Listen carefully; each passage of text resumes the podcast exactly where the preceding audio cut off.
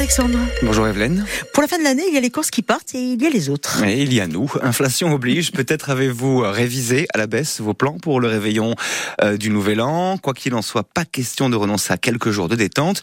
Et le choix d'en profiter encore se semble aujourd'hui intéresser de plus en plus d'insulaires. Christophe Duicelli. 400 gîtes labellisés Gîtes de France sur les 1300 que compte la Corse sont ouverts en ce mois de décembre. Ils affichent un taux de réservation de 25% et surtout près d'un tiers de la clientèle est corse. Tony Bier, responsable du service réservation pour Gîtes de France en Corse. Nos clients majoritaires sur ces périodes, qui sont donc des clients corse et des clients de proximité, euh, réservent plutôt pour des séjours entre 3 et 5 nuits. Un peu plus de demandes de réservation sur les périodes, les périodes hivernales. Des clients insulaires qui sont surtout friands d'une décennie de montée en gamme des hébergements. Des hébergements avec cheminée, avec des équipements de bien-être type euh, spa hammam. Nous avons aussi euh, nos propriétaires qui essayent de dynamiser l'offre et, et euh, l'attractivité des hébergements pour les locaux, comme des week-ends bien-être euh, ou des week-ends dégustation. Les tarifs des hébergements aussi, rien à voir avec les prix qui sont pratiqués l'été, un atout pour favoriser le tourisme intra-corse. Un client qui vient d'Ajaccio a réservé un hébergement dans le Cap Corse pour une semaine, donc hébergement avec cheminée à 360 euros. En été, ça serait pas ce prix-là. Hein. À minima, deux fois et demi le prix. Pour les propriétaires de gîtes, une ouverture et une activité l'hiver permet de ralentir la dégradation des bâtiments, mais sur le plan économique, la rentabilité est moindre, en raison notamment des coûts de chauffage. On vous en parlait d'hier, les cadeaux ratés. Et oui, chaque année au pied du sapin, il y a des loupés qui se retrouvent bien souvent, rapidement, en vente sur le net. Depuis une dizaine d'années, euh, ce marché de la revente a explosé, un marché qui a généré près de 7 milliards et demi d'euros l'année dernière de chiffres, un secteur euh, en plein boom au niveau national, mais sur lequel les Corses euh, semblent ne pas se La pratique est utilisée, mais les Corses préfèrent attendre un petit peu pour ne pas froisser leurs proches. En tout cas, c'est l'avis de Michael Vital, il est vendeur au magasin Cash Express à Mezzaville. Je suspecte qu'il y ait pas mal de cadeaux qui soient déjà revenus, je pense. Euh, mais voilà, les jours qui suivent vont être encore plus euh, mouvementés de ce côté-là. Les gens vont venir discrètement revendre des, produits. Euh, on va le voir, quoi. Ça va être des produits euh, en très très bon état. Puis les gens, ils ont un petit peu de scrupules ici en Corse. Hein. Ils sont sentimentaux, donc les cadeaux, ils ont, ils ont un petit peu de mal à, faire le pas pour les revendre. Mais je pense que d'ici une semaine, ça va vraiment revenir. hein. Les gens revendent justement les cadeaux qui n'ont pas plu sur les réseaux sociaux. Venez revendre vos cadeaux qui n'ont pas plu, etc. Parce que ça fait un petit peu un petit peu tâche, on va dire. Mais on n'a pas besoin de le faire. Les gens reviennent d'eux-mêmes et ils viennent revendre évidemment leurs cadeaux. Ça arrive très souvent. Ça fait une bonne dizaine d'années que je suis dans le rachat euh, d'occasion euh, dans le commerce comme ça. Et euh, ça a quasiment tout le temps existé. Ça a quasiment tout le temps existé. Un peu plus là ces dernières années parce que les temps sont durs et les gens euh, ils cherchent vraiment plus à faire de, de, de l'argent qu'à conserver des cadeaux qu'ils vont pas utiliser. Donc ouais, on va dire vraiment ça a pris de l'ampleur euh, depuis 3 ou 4 ans quand même déjà. Interview signée Alexandre Antonini. L'un des géants mondiaux du jeu vidéo victime de cyberattaques. Le studio français Ubisoft l'a annoncé hier, sans préciser l'ampleur de l'attaque et de cette tentative de vol de données. C'est le dernier incident en date d'une longue série.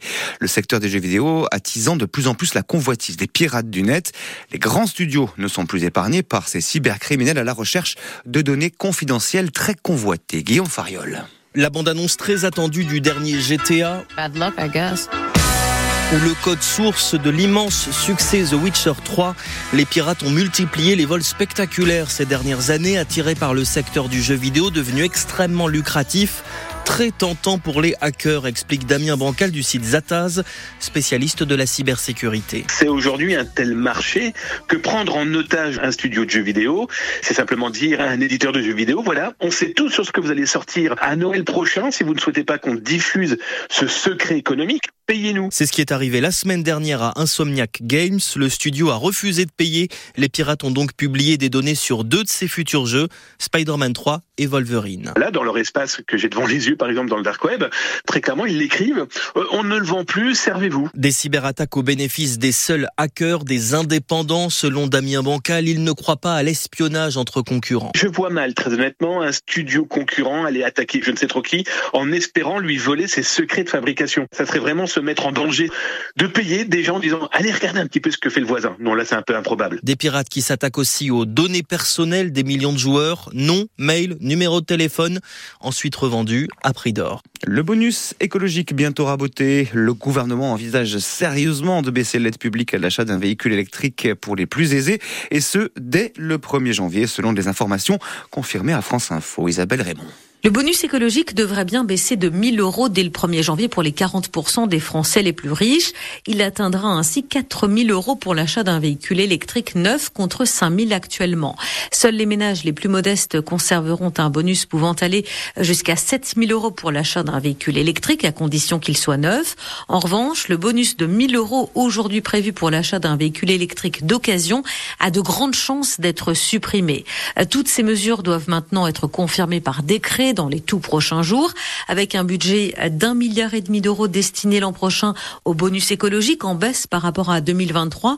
Le gouvernement veut subventionner l'achat d'un plus grand nombre de voitures électriques, mais réduire dans le même temps l'enveloppe destinée à chacune d'entre elles et réserver ces aides publiques exclusivement à des véhicules neufs fabriqués en Europe. Dans l'actualité également, la ville d'Ajaccio qui veut se végétaliser une stratégie verte qui s'articule autour de quatre points l'amélioration du cadre de vie, euh, l'incitation pour les aménageurs et propriétaires à végétaliser davantage, et enfin la valorisation de la nature dans les documents d'urbanisme, et puis évidemment la désimperméabilisation des espaces publics. Toutes les zones de la commune seront euh, concernées à différents niveaux d'ici 2026. Municipalité qui devra privilégier les essences et productions locales dans la mesure du possible. Et puis enfin, il y a aussi l'aspect marketing, car en réalité, on parle de petites espèces végétales. Pierre-Jacques Boulet, responsable de l'environnement à la mairie d'Ajaccio, au micro de Leia Marie Amous. Dans le marketing de l'aménagement paysager, on fait toujours euh, des projets finis, donc avec de grands arbres, des bâtiments neufs. Euh, pour autant, on sait que les sections d'arbres qui sont euh, les plus rentables écologiquement, c'est de planter des arbres petits qui puissent s'adapter à la fois aux contraintes de la ville, aux contraintes du milieu urbain, aux contraintes climatiques, et du coup avoir des sujets qui auront le plus de chances de résister à ces évolutions puisqu'ils seront plantés petits. Le bénéfice de l'arbre, il est immédiat, c'est-à-dire qu'au bout d'un an, on a les premières végétations, on a le houppier qui est fourni avec des feuilles et des fleurs pour certains, donc on a déjà un premier impact qui est pas négligeable, qui est l'impact paysager. L'usager qui passe à côté voit un bel arbre, il en tire un bénéfice esthétique et paysager et social. Et après, le bénéfice écologique est immédiat, puisque plus un arbre est petit, plus il va garantir ce travail de fourniture de, récupération d'antipolluants, de création d'une zone ombrée à son pied pour éviter les, les îlots de chaleur. À quelle échéance on peut en avoir le bénéfice? Et surtout l'échéance à partir de laquelle on est sûr qu'il est pris, c'est-à-dire 3-4 ans. Et à ce moment-là, il commence à remplir tous ses avantages écologiques. Les artisans du bâtiment en colère contre la réforme Ma Prime Rénove. Dans une lettre ouverte à la Première ministre, la CAPEB, syndicat patronal des artisans du bâtiment, explique les difficultés du secteur. Et parmi les revendications, il y a la possibilité pour ces artisans de monter des groupements momentanés d'entreprises ou encore une possibilité pour les ménages cette fois de faire les travaux globaux en plusieurs étapes et sur une période qui pourrait s'étaler jusqu'à 5 ans.